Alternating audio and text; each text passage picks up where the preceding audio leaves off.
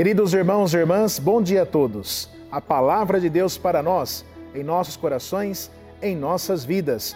Nós estamos na primeira semana do advento. Estamos na expectativa, estamos nos preparando para o Natal do Senhor Jesus. Eu costumo dizer que é um tempo para nós realmente fazermos um balanço da nossa vida espiritual, limparmos os nossos corações das mágoas, dos ressentimentos, das tristezas, mesmo neste ano que estamos vivendo, toda essa dificuldade que estamos passando da pandemia, mas trazer para nós esse menino Deus, o nascimento, essa esperança que move a cada um de nós. Por isso é um tempo de fazermos uma limpeza no nosso coração para deixar este menino Deus nascer em nossas vidas. Hoje é quarta-feira, dia 2 de dezembro. Evangelho de Mateus, capítulo 15, versículos de 29 a 37. Naquele tempo, Jesus foi para as margens do mar da Galileia, subiu a montanha e sentou-se. Numerosas multidões aproximaram-se dele, levando consigo coxos, aleijados, cegos, mudos e muitos outros doentes. Então os colocaram aos pés de Jesus, e ele os curou. O povo ficou admirado quando ouviu os mudos falando os aleijados sendo curados, os coxos andando e os cegos enxergando. Glorificaram o Deus de Israel. Jesus chamou os discípulos e disse: Tenho compaixão da multidão, que já faz três dias que está comigo, nada tem para comer. Não quero mandá-los embora com fome, para que não desmaiem pelo caminho. Os discípulos disseram: Onde vamos buscar nesse deserto tantos pães para saciar tão grande multidão? Jesus perguntou: Quantos pães tendes? Eles responderam: Sete e alguns peixinhos. E Jesus mandou que a multidão se sentasse pelo chão. Depois pegou os sete pães e os peixes, deu graças, partiu-os e dava aos discípulos, e os discípulos às multidões. Todos comeram e ficaram satisfeitos, e encheram sete cestos com os pedaços que sobraram. Palavra da salvação. Glória a vós, Senhor. Queridos irmãos e irmãs, a cura de Jesus, primeiramente.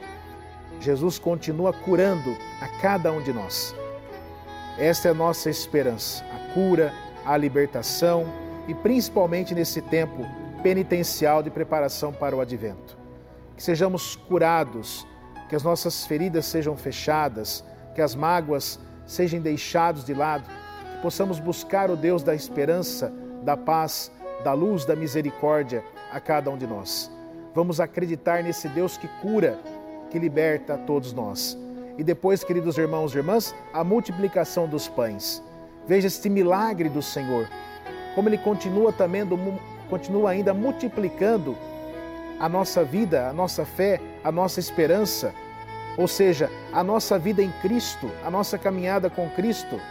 Veja que Jesus não dividiu, ele partilhou então, é esta partilha que nós temos que fazer na nossa vida. Tudo que divide pode se acabar. Agora, quando você partilha, você pode multiplicar cada vez mais. Ou seja, a misericórdia, a esperança. Também, é claro, a questão material, como é importante partilharmos, ou seja, os alimentos, ajudar as pessoas. Queridos irmãos e irmãs, é um tempo muito forte esse período agora de preparação para o Natal a sensibilidade que devemos ter em nossos corações, em nossas vidas. Que possamos cada vez mais acreditar nesse Deus que cura, que liberta e faz e continua fazendo os seus milagres. Louvado seja nosso Senhor Jesus Cristo, para sempre seja louvado. Rezemos juntos, Santo anjo do Senhor, meu zeloso guardador, se a ti me confio a piedade divina, sempre me rege, me guarda, me governa, me ilumina. Amém. Pedindo a intercessão de nossa Mãe Maria, Ave Maria, cheia de graça, o Senhor é convosco. Bendita sois vós entre as mulheres, bendito é o fruto do vosso ventre, Jesus. Santa Maria, Mãe de Deus, rogai por nós, pecadores, agora e na hora de nossa morte. Amém. Pedindo a bênção de Deus para todos nós. O Senhor esteja convosco, Ele está no meio de nós. O Senhor vos abençoe e vos guarde. Amém. O Senhor volva seu rosto para vós e vos dê a paz. Amém o Senhor vos mostre a sua face, tenha compaixão e misericórdia de vós. Amém. Desça sobre vós a bênção do Deus Todo-Poderoso, o Pai, o Filho e o Espírito Santo. Amém.